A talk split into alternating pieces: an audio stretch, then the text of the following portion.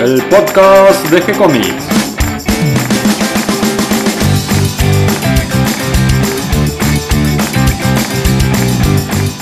Muy bienvenidos a un nuevo episodio de G-Comics, el podcast donde hablamos de todas las técnicas necesarias para realizar un cómic, cómo dibujar un manga y todo el conocimiento requerido para dibujar esa historieta que tenemos dando vuelta en la cabeza.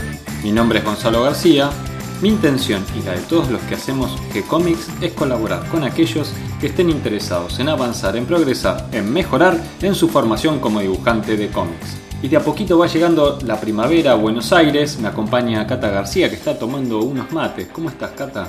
Muy bien y muy interesada en el tema de hoy, ya que es un, tema que nunca se me había ocurrido planteármelo y hay un montón de personajes. Vamos a hablar de la, prehistoria en el cómic. Nos remontamos en el tiempo, millones de años atrás tal vez, no sé, por lo menos 5.000, 7.000 años para atrás, y nos vamos a la época de los cavernícolas, los hombres de Cromañón, los neandertal, y vamos a ver qué historietas representaban esta época, un poco con fantasía, un poco con realismo. Claudio nos va a contar un poquito mejor sobre este género tan tan fantasioso, tan extraño que mezcla esto de historia con, con dinosaurios y... Sí, no sé si llamarlo género, ¿no? Una especie de subgénero prehistórico, podríamos decir. Eh, pero bueno, es interesante esta clasificación por tema. Eh, podemos intentarlo también con algún otro tema y ver qué, qué nos sale, ¿no? Eh, cuando lo empezamos vimos que eran un montón de, de historietas, así que se nos hizo un podcast largo e interesante porque tiene muchos nombres de dibujantes, de historietas, para buscar, para conocer. Yo aprendí bastante y además conocí varias historietas muy buenas que no conocía. Así que para aquellos que les gusta descubrir eh, nuevos artistas o nuevos títulos, bueno, eh, ahí van a encontrar unos cuantos históricos que, vale la pena buscar. Yo solamente conocí a Tarzán y no hablaron de él. bueno, antes de empezar con el tema, quiero contarles, este fin de semana va a haber... Eh, dos eventos grandes, que está el de Tucumán, que va a estar Esteban Quinteros haciendo entrevistas y va a estar dando un taller. Es eh, organizado por César Carrizo, si no me equivoco, y se llama Tinta Nakui. Va a estar viernes, sábado y domingo. Y después, eh, el sábado, está el segundo encuentro de historietas del Virrey del Pino, eh, que este lo comento porque va mi profesor Lalia. y bueno, hay como cuatro eventos más este fin de semana que, bueno, los que quieran conocerlos pueden entrar a la agenda para ver la dirección, ver los horarios y también están invitados a enviarnos más eventos para agregar a nuestra agenda. Y con el clima lindo que se va acercando por la primavera, van apareciendo un montón de eventos y hay unos cuantos programados, ¿no? Como la Crack Bam la Pergamino Comic Con, la San Luis Comic Con, la Costa Comics. Así que a prepararse, a juntar unos mangos para poder viajar y para poder comprar algunos ejemplares en los eventos. ¿Qué te parece, Cata? Entonces, si vamos a charlar con Claudio y con Mario Borkin, eh, ¿nos acompañás? Dale, los escucho tomando unos matecitos. Hoy tengo el gusto de estar nuevamente con Mario Borkin y con Claudio Díaz. Hoy vamos a tratar un tema muy interesante que es el de la la prehistoria en la historieta, una propuesta que nos hizo Claudio. Claudio es eh, escritor, es guionista de historieta, es un, experto en el tema de historietas de, DVD, de historieta argentina. Eh, entre sus libros encontramos eh, novelas y cuentos. uno de sus libros es Relatos de Terra Incógnita, que es dentro del género de espada y brujería, así que va a venir bien para el tema que vamos a hablar hoy y otro de sus libros es Relatos de otros mundos, que es una serie de cuentos de ciencia ficción. ¿Cómo estás, Claudio? Bien, muy bien, gracias, Gonzalo. Eh, increíble y con muchas ganas de, hablar de este tema apasionante. Me faltó agregar también que sos el guionista de La Reina de la Nigromancia, que es la historieta tuya que estamos publicando en G-Comics. Eh, por supuesto, por supuesto, sí, sí, eso viene porque eh, me gusta la fantasía heroica, pero también es cierto que me gusta mucho la época medieval. Dentro de la historieta me gusta la, gusta leer historietas que estén ambientadas en la época medieval, como ya hemos hablado alguna vez, y por supuesto también en la, en la era prehistórica, que es por eso que nos vamos a ocupar hoy del tema. Bien, y antes de que entremos en tema, voy a presentar a Mario Borkin. Mario es escritor, tiene publicada la novela La Sociedad del Naipe por editorial MC. En sus ratos libres Mario es cirujano y también se dedica a dibujar y a escribir historietas. ¿Cómo estás, Mario? Hola Gonzalo, hola Claudio, ¿cómo andan? Un placer estar con ustedes. Además, Mario, también sos el corrector en la parte de anatomía en el libro que estamos por publicar de, dibujo de anatomía constructiva de Bridgman. Sí, sí, sí, sí, un gran honor también. Es el libro que no terminamos más de corregir, este, ya estamos en lo último, siempre falta un poquito para entrar en imprenta. Quiero ver ese libro ya. ¿Y qué les parece si vamos al tema de hoy entonces, que es la prehistoria en la historieta. No sé si, llamarlo de esta manera o se les ocurrió un título mejor. No, está muy bien ese título. Además, eh, en la prehistoria aparecen muchísimas historietas. Eh, nosotros conocemos por ahí las que han salido en Europa o en Estados Unidos o acá en Argentina, pero me imagino que debe haber muchas que ni siquiera conocemos en otros países. Eh, es un tema apasionante y además la forma en que se lo ha abordado no ha sido la más real o la más docta, por decirlo de alguna manera, sino que se le ha mezclado mucha fantasía y en general, eh, en épocas pasadas, los dibujantes o guionistas tomaban la prehistoria como un conjunto enorme que podía haber iniciado cuando se creó la Tierra y que terminó con la aparición, ponele, de, los, eh, de la escritura, de la historia escrita. O sea que cualquier cosa que hubiera pasado antes se combinaba, se mezclaba, se arrojaba sobre el tablero y daba como resultado una historieta prehistórica. Por eso es que aparecen tan seguidos los dinosaurios que no coincidieron con, el hombre, pero en la historieta es casi un, casi obligatorio ha sido, pero supongo que por el encanto también ha sucedido en el cine. Eh, hemos visto muchísimas películas ambientadas en la prehistoria, en la cual aparecen dinosaurios movidos cuadro a cuadro o, iguanas con, eh, con, esas escamas dorsales para simular que eran dinosaurios. Sí, encima la separación son varios cientos de miles de años, ¿no? si no millones. Este, lo que pasa es que creo que el ser humano, sí, el ser humano no se banca que otros hayan gobernado la Tierra o que no hayan sido ellos la causa, no sido nosotros la causa de su extinción, ¿no? Este, pero, pero es cierto que la, diferencia temporal es gigante. Estamos hablando de eras geológicas completamente diferentes.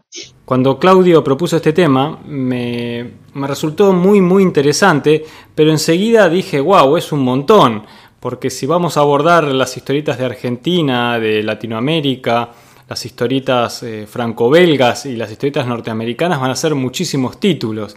Así que tuvimos que hacer una selección, me parece, lo que pudimos abarcar eh, y además nos tuvimos que poner a leer también, porque algunos los teníamos de nombres, pero no los teníamos leídos o, los teníamos que recordar un poco. Sí, por eso dije antes, son muchísimas. Sí, lo interesante es que habría como dos, dos grandes grupos, ¿no? hay mucho de la esfera cómica, que empieza con Hollywood, ¿no? En el, comic strip, que, justamente eh, abarca el dinosaurio y todo eso, porque lo que trata es de, generar esta época medio primitiva de la humanidad usando usándola como, como excusa, ¿no? Para los chistes y gags. Y después la, la historieta más, un poco más de aventura o incluso más historicista, ¿no? Como las últimas, eh, que son más precisas, como vos dijiste. Sí, muy bien señalado, muy bien señalado. Eh, de lo que yo recuerdo, ahora se me ocurre, el primer dinosaurio animado fue el que hizo sí, eh, el mismo dibujante de, claro, de Little Nemo. Ahí no había hombres mezclados, pero podemos decir que es en todo caso prehistoria en ese sentido. Aparece un dinosaurio y tiene alguna aventura en pantalla.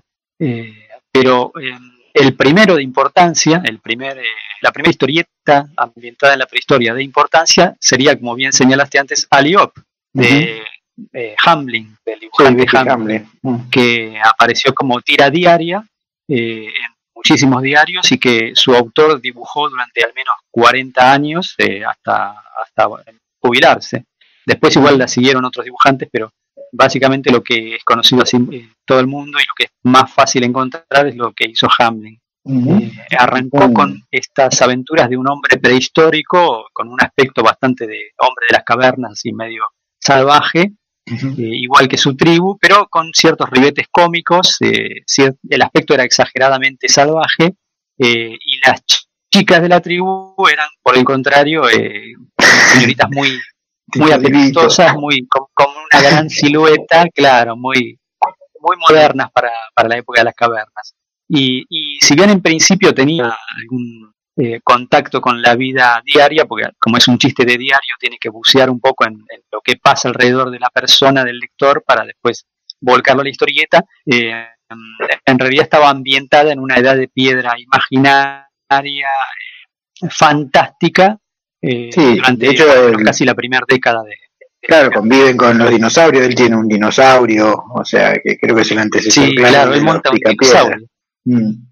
Eh, lo curioso es que esta tía, le, no sé si el, ambiente prehistórico le quedó chico al autor o qué, pero eh, en una aventura dada a, a, eh, le aparece una máquina del tiempo. Exacto, profesor. Que había fabricado un científico del futuro, que en realidad era el presente de la historieta, y se lo llevan al presente a que lo conozca, a él y a la novia. y, y, después, con el tiempo, lo utilizan a él como viajero del tiempo para conseguir cosas, estudiar el pasado y deshacer algún entuerto histórico que haya aparecido.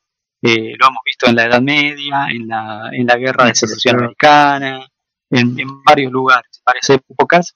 Eh, y además lo curioso era que este personaje se, eh, se adaptaba enseguida a cualquier cosa, no era como un cavernario que se asustaba de todo, enseguida estaba canchero, vos lo podías ver de traje y corbata, como vestido de chofer en un momento, Sí, pensé que esto, creo que en el 39 empiezan con el viaje en el tiempo. y es, ah, te, decía, es, muy moderno para la época, porque fue en los inicios del cómic que sacan estas historias, era bastante, bastante jugado.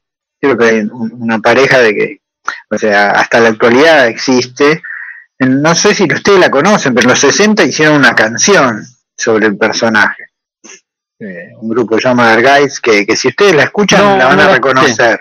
Pero si la escuchás algún día, alguna vez en la radio la debes haber escuchado que cuenta la historia de este personaje. Se llama, obviamente la canción se llama. Este, y demuestra también el impacto en la cultura popular que tuvo. O sea, fue una, un strip bastante, bastante conocido, con mucha memorabilia y cosas. O sea, realmente llamó la atención en su momento. Y sigue siendo popular, me parece.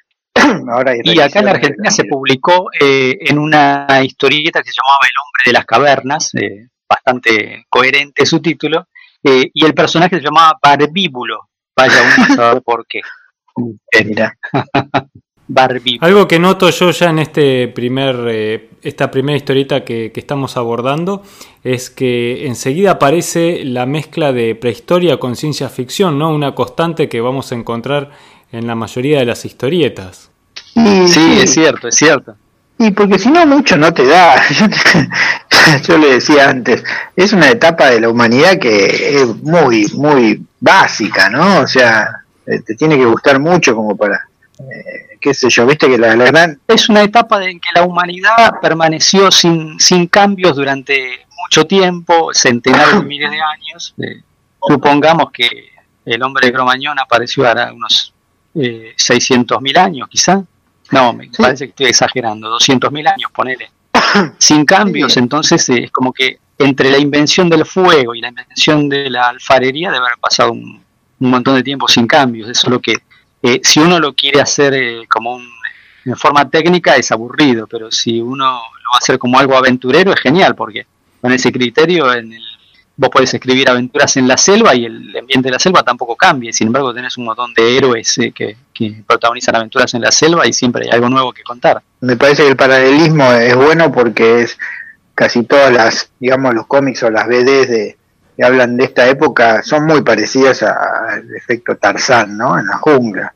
Como un lugar primitivo, con tribus todavía cazadoras recolectoras, con clanes primitivos y situaciones que se tienen que resolver con, con dos o tres palitos, o sea, realmente eh, por ahí lo interesante es eso, ¿no? O sea, como el genio humano tiene que arreglárselas con, con pocos recursos. Claro. es un poco el Robinson Crusoe, un poco el Tarzán, como vos decís, Mario.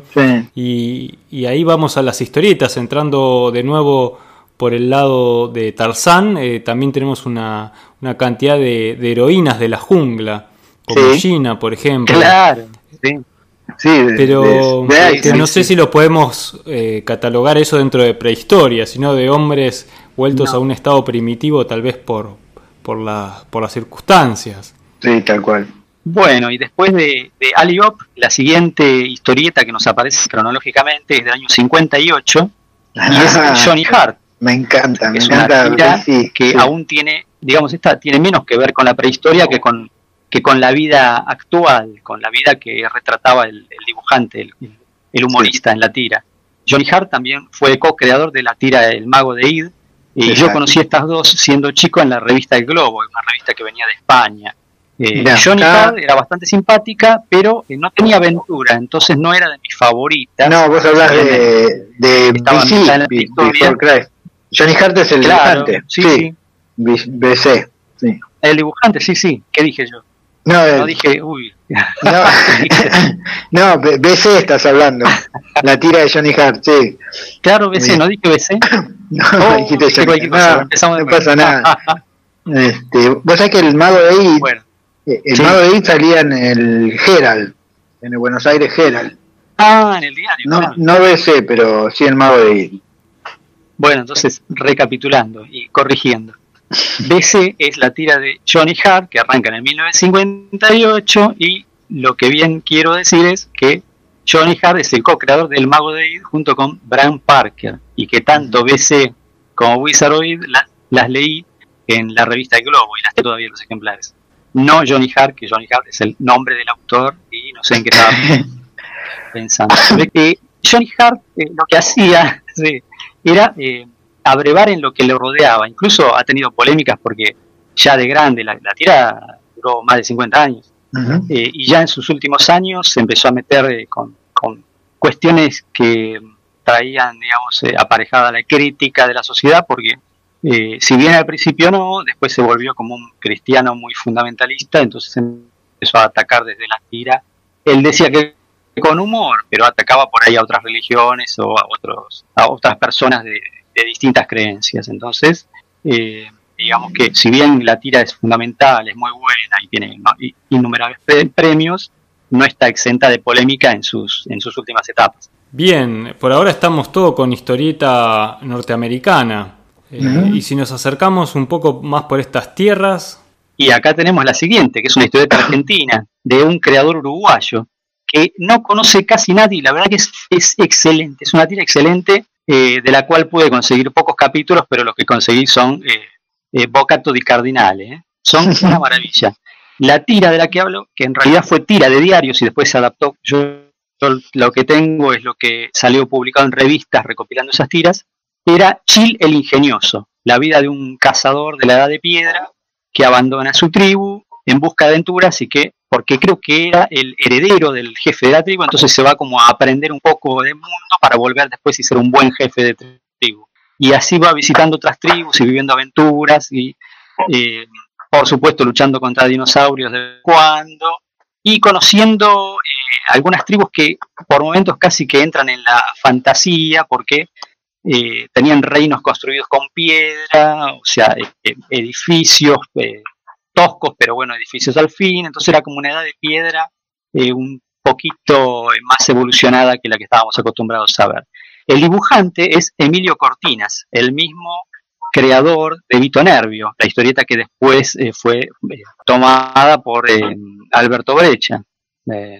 Pero el verdadero creador eh, de la parte gráfica, junto con Domingo Repeto en el guion, había sido Emilio Cortina. Su dibujo está mucho más cerca de un príncipe valiente o de, un fraceta. Es, es rarísimo, es, es muy, lindo, muy lindo de ver. Eh, y no hay nada recopilado, no hay manera de conseguir hoy día la- las aventuras de Chile el Ingenioso.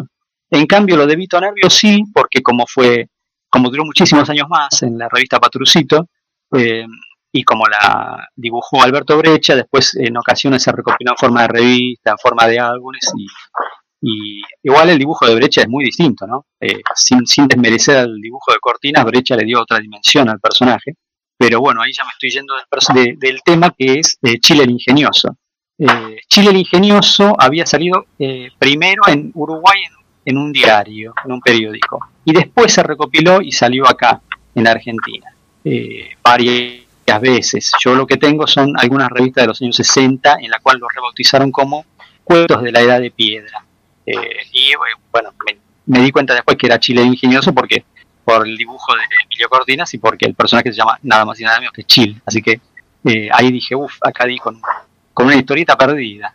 Otra de las historietas que hizo famoso eh, Emilio Cortinas fue A la conquista de Hastinapur, que es una página completa, eh, o sea, páginas dominicales, vendrían a ser, aunque en realidad salía en la revista Patorucito, de las leyendas y mitos de, la India, mezcladas también con algunas partes, con algunas eh, religiosas como el Mahabharata, eh, adaptados obviamente a la, historieta de aventuras. Eh, esa fue a la conquista de Hastinapur, otra historieta que merecería ser recopilada y nunca ha salido hasta ahora. Pero bueno, eso con eso podemos cerrar a Chile Ingenioso, diciendo que el dibujo es una maravilla y que traten de rastrearlo. No hay mucho en la red, hay casi nada en la red, pero traten de rastrearlo porque vale la pena ver otra vez.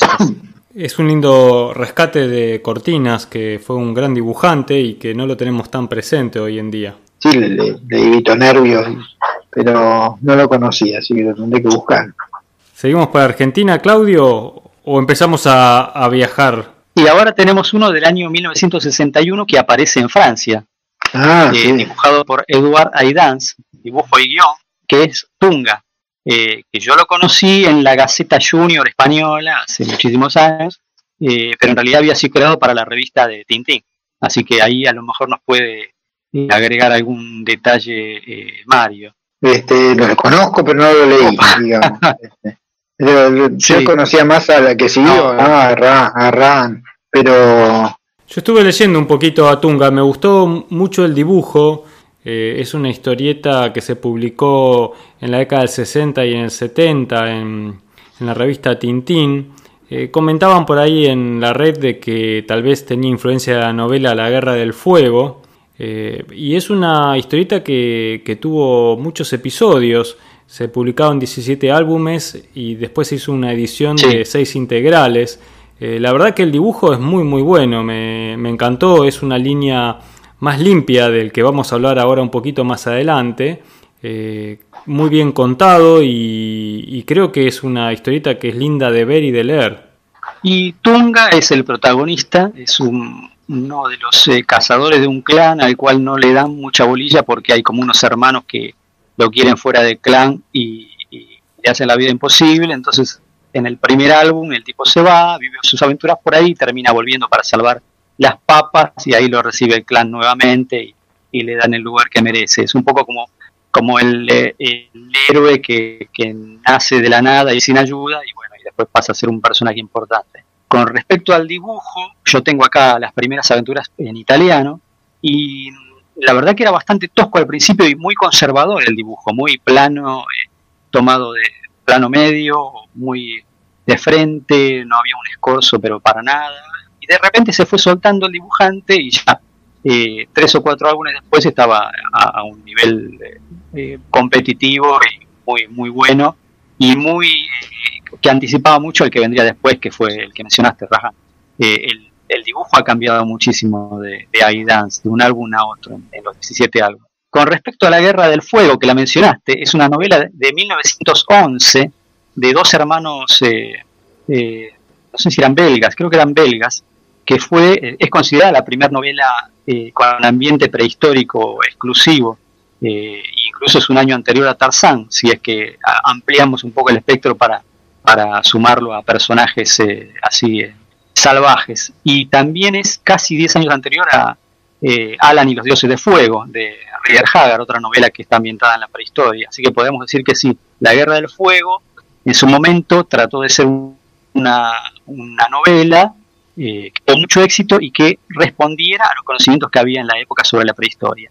Eh, y la verdad que eh, fue un suceso, no dejó de republicarse nunca y hasta cuenta con una adaptación a la, al cine que fue protagonizada por Ron Perlman, dirigida por Jean-Jacques Arnaud en el año 81. Y en la BD también tenemos otro ejemplo más de prehistoria. me estoy refiriendo a Rajan, no sé si vos pensabas continuar por allí.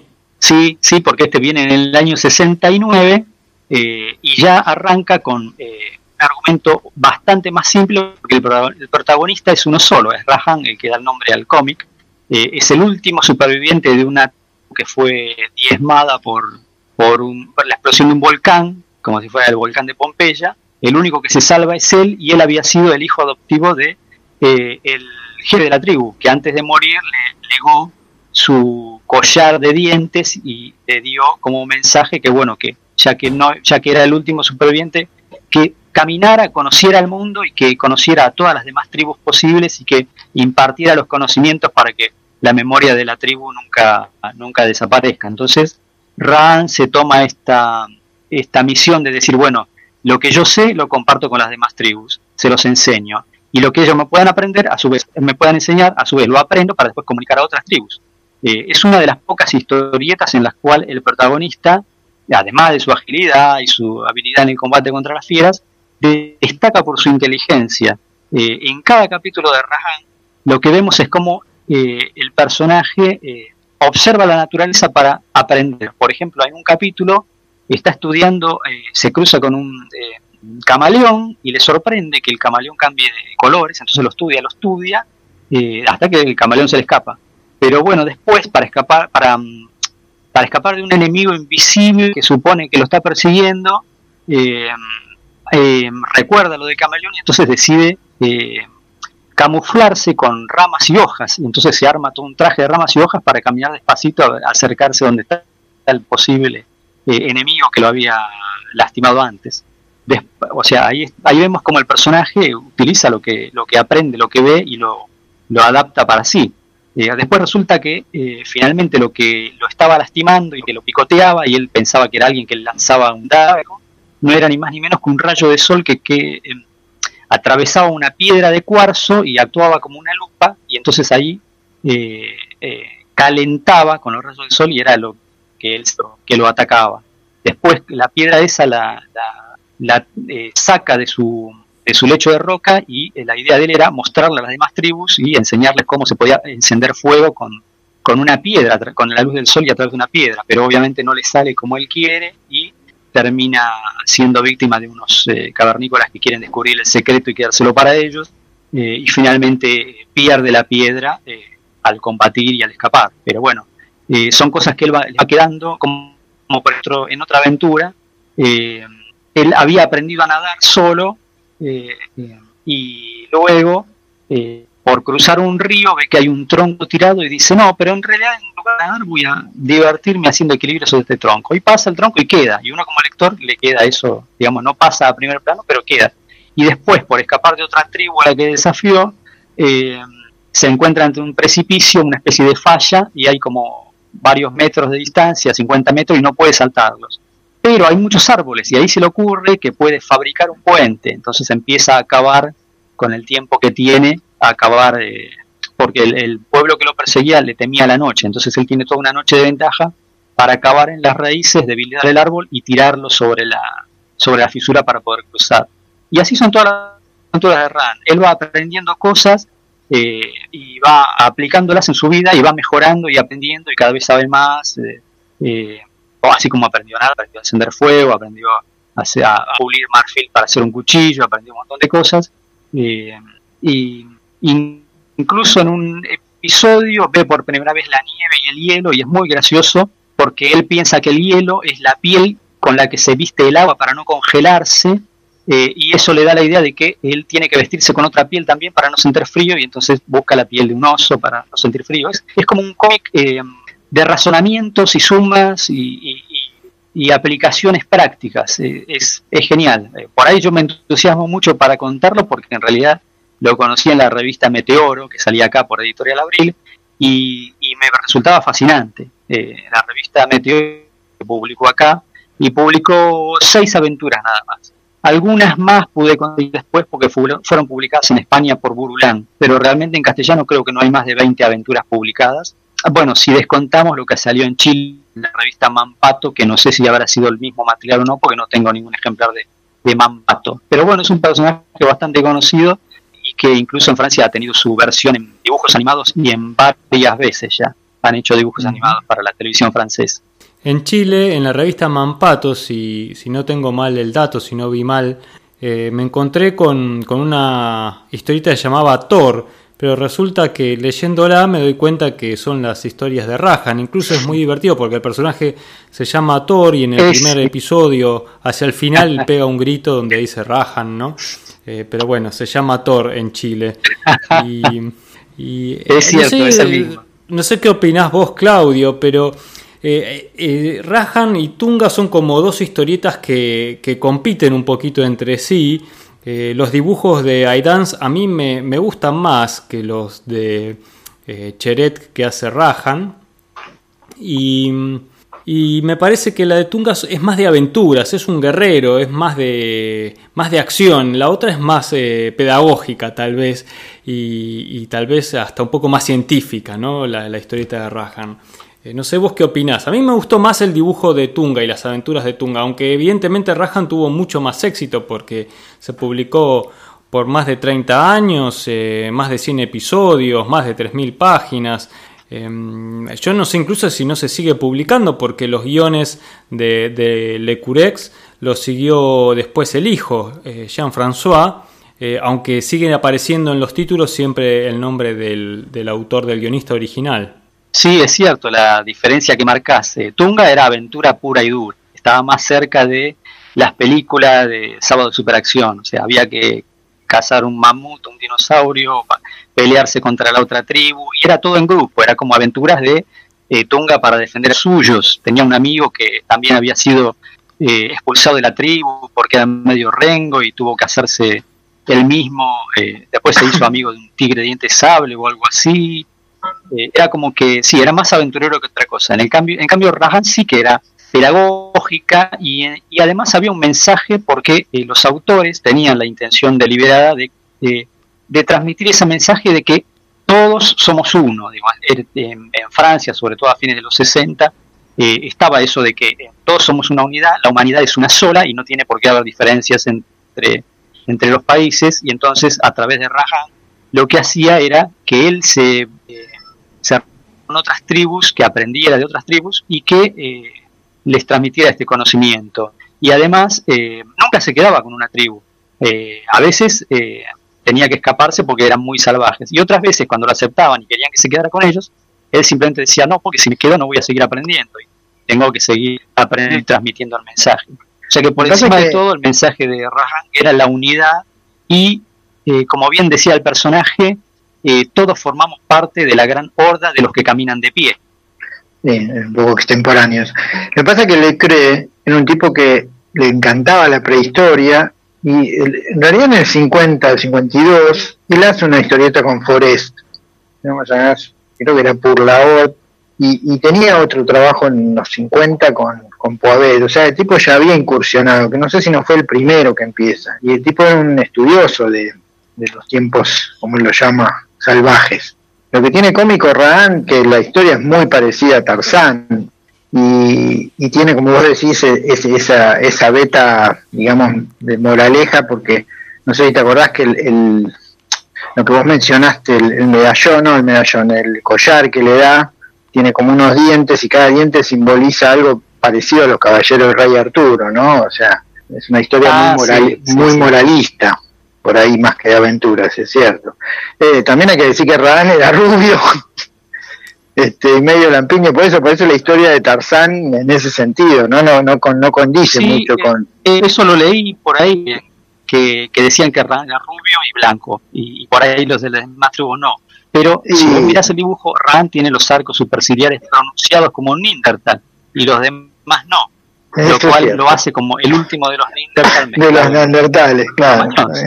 Entonces, eh, es como que Raban es el último exponente de una tribu eh, y que está eh, aprendiendo de los nuevos que vienen, los que van a estar después de él. sí, es cierto, es, es sobre todo pedagógica, pero tampoco es que carezca de aventuras, porque yo me centré en las que enseñan más, que eran las que me impactaban a mí. De vez en cuando se cruzaba, por ejemplo, con pterosaurios. Hay una aventura en la cual él mata a un pterosaurio que le quiere robar unos pescados eh, y justo eh, el encargado de velar por el pterosaurio era un chico de una tribu y la tribu lo condena a muerte por no haber sabido velar por la seguridad del pterosaurio, que era el que pescaba para la tribu. Entonces ahí se, se ofrece a salvar la vida del pibe a cambio de enseñarles a pescar. pero claro, nadie lo quiere porque por una cuestión de celos, él es un extranjero, no tiene por qué estar ahí, le, no le cuestionan que haya matado al, al como lo llaman ellos, al pterosaurio, pero sí le cuestionan que se meta en los asuntos de otros. O sea, vos no tenés nada que ver acá y acá nosotros lo vamos a matar al pibe porque no cuidó al Wampa.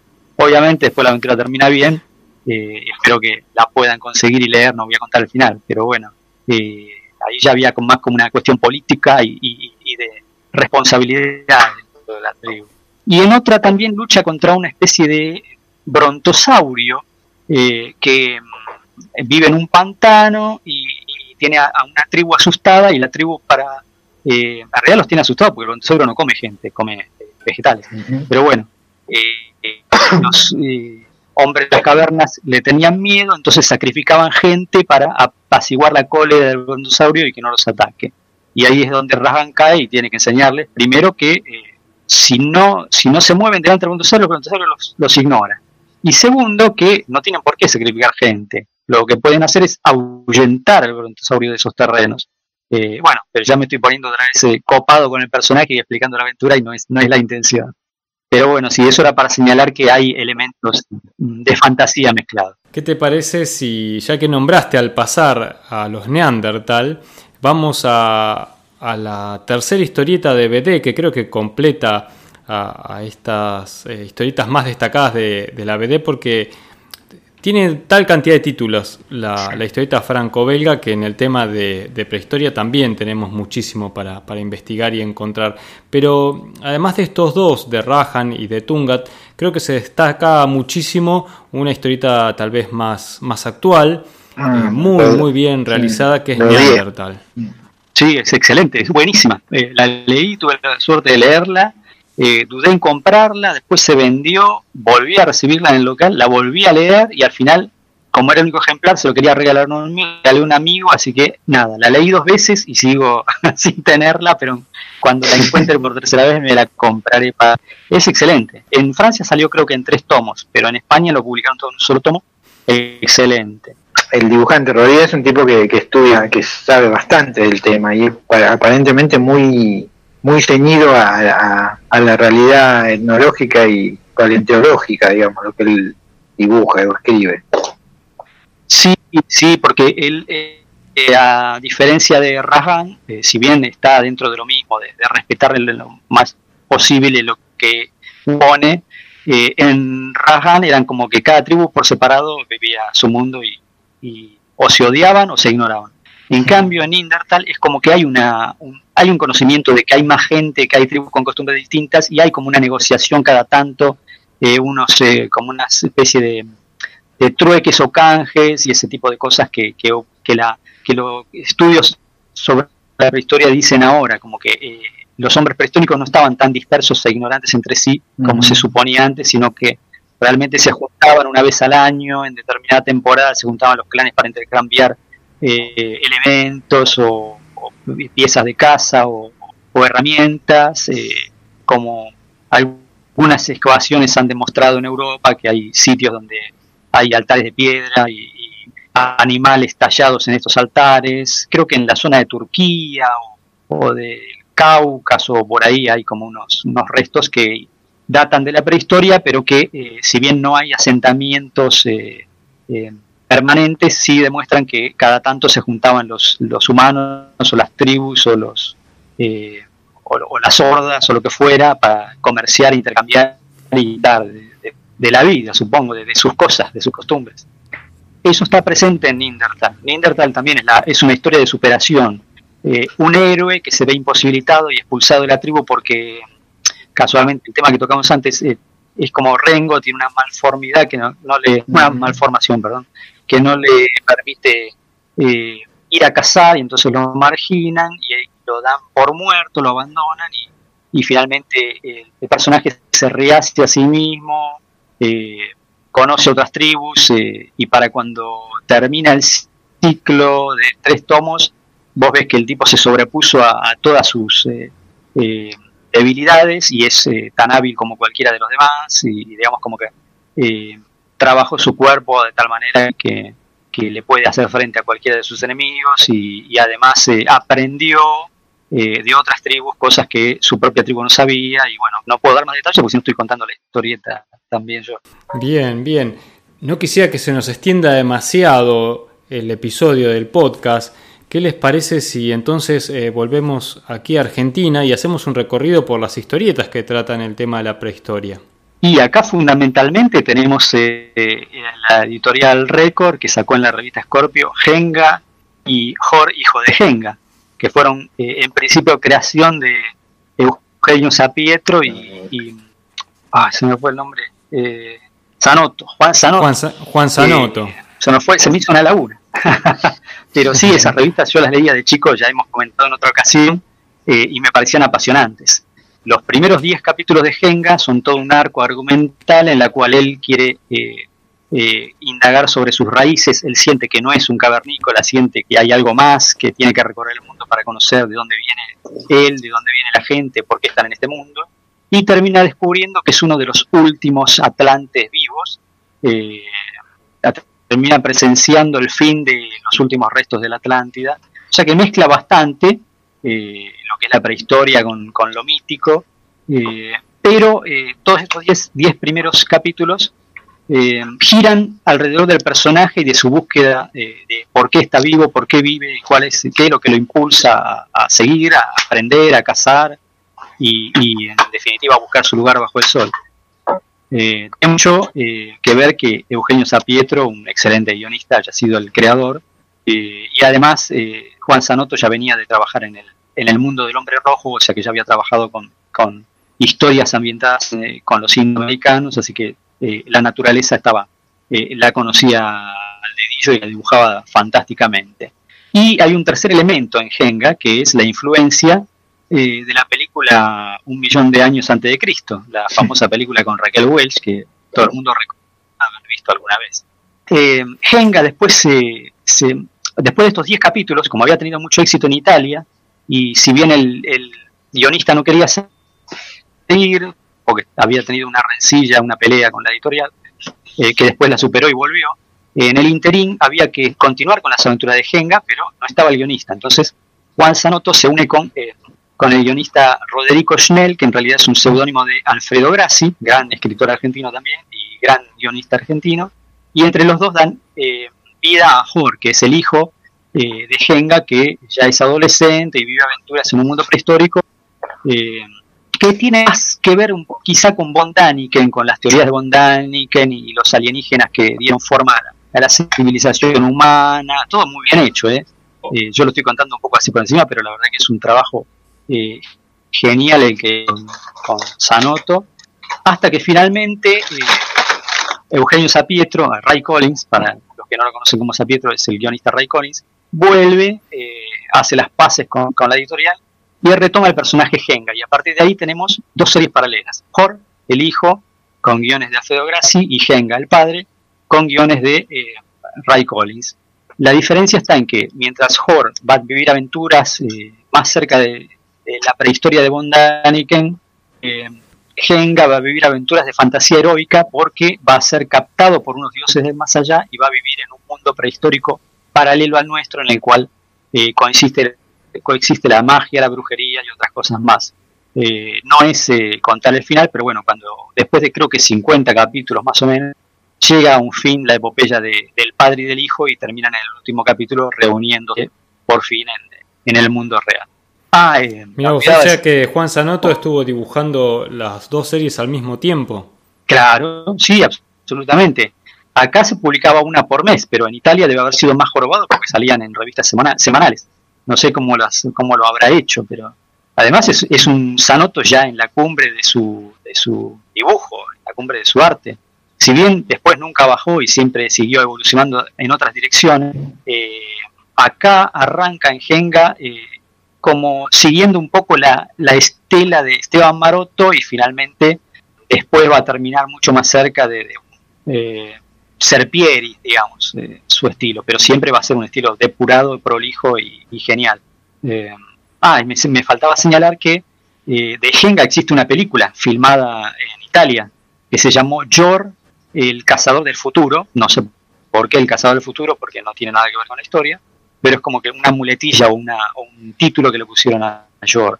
Cambiaron el nombre de Genga por Yor, no sé por qué. Eh, tengo entendido que así lo conocieron al personaje en Italia como Yor y al hijo como Jor eh, y no como Genga. Y la cuestión que la película, eh, si bien es de bajo presupuesto, no es mala. La película debe durar casi dos horas. La primera hora y media adapta bastante cerca a los primeros diez, las primeras diez aventuras de Genga, o sea que el hijo no aparece para nada. pero al final encuentran una vuelta extraña, se apartan del guion original y aparece una especie de Overlord, que es un villano al estilo Mink de Flash Gordon, que la verdad termina de arruinar completo el guion, la película y todo lo, cualquier secuela que pudieran haber hecho. Es uno de los peores villanos de la historia del cine, y eso que la historia del cine tiene villanos mal hechos, muchísimo. Y sobre todo cuando la película es de clase B, y sobre todo si encima de clase B e italiana, con todo respeto, eh, pero la verdad que este fue uno de los peores villanos jamás vistos. Eh, nada, un, horror. Yo la vi porque era, eh, tenía que verla porque era una de las historietas que más me había gustado. Eh, y si bien es fantástica la primera hora, hora 20 de película, incluso hasta los dinosaurios están bien hechos. Pero después cuando llega el momento del villano parece que se hubiera acabado la plata o el vestuarista faltó y le puso un traje de Ming que ni siquiera llega, ni siquiera llega al nivel. Bueno, pero basta, basta de, echarle tierra a ese, a ese pobre actor italiano que se estaba ganando el mango haciendo de villano. Está bien, de la película vemos la primera hora, dejamos la, última parte y no la vemos. No, vean la completa, pero acuérdense de mis palabras cuando lleguen al final de la película. Bien, y tenemos otra historieta que no sé si vos la incluirías también en este grupo de, la prehistoria, que es la historieta de Orgrund. Eh, Orgrund está más cerca de la fantasía heroica. Eh, eh, Ricardo Villagrán quería hacer una historieta de fantasía heroica y le pidió a Robin Wood que le hiciera un guion acorde o sea que está más cerca de Conan, pero sí es cierto que arranca en un mundo prehistórico. Orgrun es un cazador de una tribu prehistórica que vive cerca de así unos lugares helados, como al norte del, mundo, y que no le alcanza con lo que tiene y quiere, o sea, le pica el curiosidad y quiere viajar a otras tierras y ahí se va a topar con, con seres mágicos y con cosas raras eh, que tienen más que ver con la fantasía heroica que que con la prehistoria en sí. Sí, incluso hacia el final también va haciendo un viraje hacia la ciencia ficción también. Sí, yo no la leí completa, leí los primeros eh, números nada más. Eh, me gustó, sobre todo por el dibujo, pero no, no, me, no me llamó la atención como para continuarla y bueno, ahora es un poco difícil ir a, buscar los capítulos perdidos. supongo que habría que ser un gran coleccionista de, de Columba para tenerlos. y no, no es mi caso, yo no, no tengo mucho material de Columba, excepto lo que, lo que me gustaba puntualmente.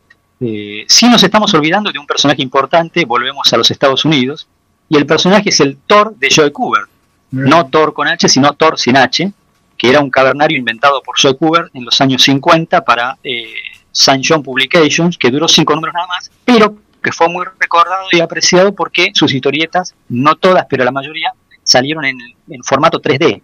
Venía con los anteojitos para leerlos. Eh, y fue tal la fama que alcanzó que en los años 70 lo recuperó eh, para la DC Comics. Sacó otros 4 o 5 números, algunos eran reformulaciones de las historietas viejas, reeducadas o, corregidas, eh, y no tuvo no tuvo tanto éxito tampoco, pero Joe Cooper, entonces el que sabe de dibujo lo iba a comprar y lo iba a leer. Finalmente, creo que después lo volvió a publicar Marvel, eh, sacó una nueva historieta dibujada también por Joe Cooper, porque lo curioso este salto de editoriales es que los derechos los tenía Cooper, o sea que eh, él lo dibujaba y después eh, lo publicaba en la editorial que mejores condiciones le ofrecía. Es el dibujo es precioso, no hace falta decirlo, el dibujo es precioso. Pero también es cierto que caemos en otro personaje prehistórico ambientado en ese escenario prehistórico mixto que va desde el año desde el 200 millones antes de Cristo al año 10.000 antes de Cristo, o sea que todo podía pasar dinosaurios, hombres monos, hombres prehistóricos, eh, lo que... Nombraste varias veces al pasar a Conan que está bien que está bien definido dentro del género de spy fantasía o de fantasía heroica, pero si nos atenemos a, la idea de, Howard, eh, la idea original, que es esa edad eh, ibórea, ¿no? esa época que está como 7000 años antes de que comience nuestra historia actual, eh, podríamos ubicarlo en una especie de, prehistoria fantástica. Sí, sí, eh, si nos atenemos a eso, eh, sus aventuras ocurren en la prehistoria, en lo que nosotros como prehistoria, pero es una prehistoria eh, desconocida para nosotros porque tienen su, eh, sus lenguajes escritos. Eh, que si tomáramos ese elemento, si hay lenguaje escrito, entonces debería ser una historia, claro, ¿no? Pero no, decía, otra ya, historia, hay metal, época de estás hablando de la Atlántida. Claro, claro. Estás hablando ya de la edad de bronce. Sí, hay un montón de, sí, hay un montón de anacronismos. Teóricamente el paleolítico no es muy anterior. claro, tenemos que hacer de cuenta que esa era existió es una edad histórica perdida, de la cual no tenemos documentos escritos, por lo tanto la podemos llamar prehistoria. El único documento escrito que existe serían los relatos de Conan escritos por Robert Howard. Otra historieta, otro cómic de, norteamericano que, podría estar dentro de la prehistoria, pero de una manera un poco tramposa, porque en realidad transcurre en el futuro, es eh, Cadillacs y Dinosaurios, que se publicó como Cenozoic Cenozoic Tales em, de Mark Schulz, que, si bien hay dinosaurios y es la humanidad en una prehistoria, es una prehistoria del futuro, una prehistoria que vuelve a ocurrir después de que los humanos están como 600 años bajo la Tierra, después de, un cataclismo nuclear y cuando vuelven a emerger a la superficie, cuando ya puede ser habitada nuevamente, se encuentran que, los dinosaurios nuevamente reinan sobre la Tierra. Eh, creo que la historia, la idea de mezclar en una historia automóviles y dinosaurios es muy atractiva, pero no, no entra dentro de esta clasificación que estamos haciendo. No sé si ustedes quieren agregar algún título más. No, no sería prehistoria, pero como es genial, es una historieta lente y el dibujo de, de Mark Schultz es fabuloso, la, la, incluimos porque sí y porque se acabó y se nos canta y chao. la mencionamos, la adoramos la recomendamos y, se acabó. Y tiene dinosaurios y con eso basta. Por eso también mencioné la película de Raquel Welch, porque se me ocurrió y porque esa película, si bien tiene anacronismos por a, cantidad, eh, igual es una gran película de clase, no sé si de clase B, pero es una gran película olvidada, eh, que hoy día quizás resulta ridícula, pero eh, Raquel Welch es Raquel Welch. Y seguirá siendo Raquel Welch. Y Ray Harryhausen lo mismo, Ray Harryhausen no se queda Bien, creo que hicimos un lindo recorrido. A mí me sirvió para conocer varias historietas, entre ellas Neandertal, que realmente la recomiendo tanto por el dibujo como por la historia. Y, además creo que también eh, recordamos a, varias historietas nacionales que, leíamos de, cuando se publicaban en Columba o en la revista Scorpio. Eh, creo que, nombramos grandes dibujantes, buenas ideas. Eh, creo que, es una invitación a leer, a buscar y, investigar un poquito con Google porque se encuentran muchos capítulos sueltos, por lo menos para, para saber de qué estábamos hablando o conocer un poco a los personajes. Sí, sí, completamente, absolutamente. Son, eh, creo que todo lo que mencionamos es, eh, recomendable, entretenido, eh, divertido. Me parece que no, que, son historietas que merecen ser, ser leídas. Algunas, como vos decís, son fáciles de encontrar en la red, así que hay que aprovechar. Y otras, como Nindertal, bueno, eh, la edición en castellano es cara, lujosa, pero es bueno hacerse un autorregalo una vez al año y comprarse en Indertal. Nos faltaría una vuelta por Entelequia y de paso saludarte en el local de Belgrano, ¿no es cierto, Claudio? Ah, por supuesto. por supuesto, por supuesto. Y charlamos. nos faltaría una, mínima mención a los picapiedras, que es la más famosa, si bien no es Uy, historieta pero por lo menos dejarlos este claro claro no los picapiedras seguro lo que pasa como era dibujo animado originalmente allá en el originalmente cartoon, como dibujo animado hasta el año 66 eh, es cierto que, que tiene una historieta tuvo historieta siempre pero ahora tiene una historieta famosa eh, que la editó hace poco DC la que dibujó Steve Pugh y con guion de, de Mark Russell. Eh, que adapta o sea, cumple con eh, revalorizar el contenido que tenían los picapiedras, que era eso de parodiar la vida real, la vida social de, la persona promedio y de su familia y llevarlas a, la exageración o extrapolarlas a la prehistoria, un ambiente prehistórico en el cual les pasaba lo mismo que le pasaba a cualquier ciudadano promedio. Eh, y esta historieta lo que hace es traer de nuevo a los personajes de los picapiedras, pero mezclarlos con temas mucho más actuales, como eh, el feminismo, eh, la explotación laboral, eh, las luchas religiosas, hay un montón de, elementos que, agregan, pero como si fuera realmente, o sea, haciendo haciendo honor a lo que era la historia original, el dibujo animado original de los Picapiedras. Bien, creo que ahora sí, ya completamos todo y, creo que quedó un episodio lindo y con muchos títulos para, para buscar, para leer. Así que les quiero agradecer y, y espero que nos encontremos muy pronto, Claudio y Mario, para seguir hablando de historietas. Sí, por supuesto, por supuesto. Bueno, muchachos, muchas gracias. Bueno, gracias a vos. Unos genios, como siempre. Nos vemos. Les mando un gran abrazo. Abrazo, un abrazo grande. Chau, chau. Hasta aquí llega el episodio de hoy. Espero que les haya gustado y que hayan descubierto un montón de información y de datos que no sabían sobre la historieta cosas que también descubrimos nosotros. Y nos faltó agregar algunas cositas más. Me encantó que hayan nombrado cómics no solo de Argentina, sino de Uruguay, de Estados Unidos y de Europa. Me gustó esa mezcla de prehistoria en todo el mundo.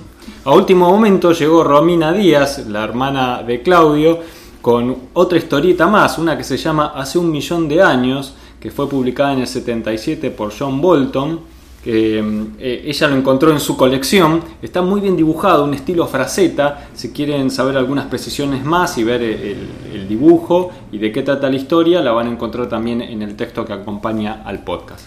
Espero entonces que lo hayan disfrutado, que lo hayan pasado bien. Nos encontramos muy próximamente. Le damos la bienvenida a todos los que se sumaron al episodio de hoy y gracias a todos los que siempre nos comparten en sus redes sociales y ayudan a que cada vez seamos más. Estamos llegando a los 5.000 visitantes mensuales. Sí, y ya tenemos casi la próxima meetup para anunciar. Recuerden que pueden escucharnos en iTunes, en Evox, que estamos también en Google Podcast y en Spotify que si les gustó el programa pueden darnos un me gusta o escribirnos una reseña, pueden acercarnos sus comentarios y sugerencias a través del mail o a través del Instagram, a través del Facebook y a través del Twitter. También pueden hacer una vueltita, un recorrido por el sitio web de gcomics.online, donde van a encontrar historietas, cómic, manga que los artistas comparten generosamente con todos nosotros. Además también tenemos una sección de videos, un blog y además también una sección de recursos donde tratamos de clasificar un poquito todo el tema, eh, todos los temas útiles que vamos subiendo al sitio. Y no nos olvidemos de los relatos, que hay novelas, hay cuentos y hay un relato que estamos subiendo sobre unos criminales del espacio, dibujada por Hawk y escrita por Diego Arandojo. Tienen para todos los gustos, así que bueno, eh, lo hacemos con mucho cariño para ustedes y con el cariño de todos los artistas Escríbanos, les responderemos siempre con alegría y continuaremos, por supuesto, publicando nuevos episodios. Muchas gracias a todos, muchas gracias Cata y nos vemos en un próximo episodio. Nos vemos.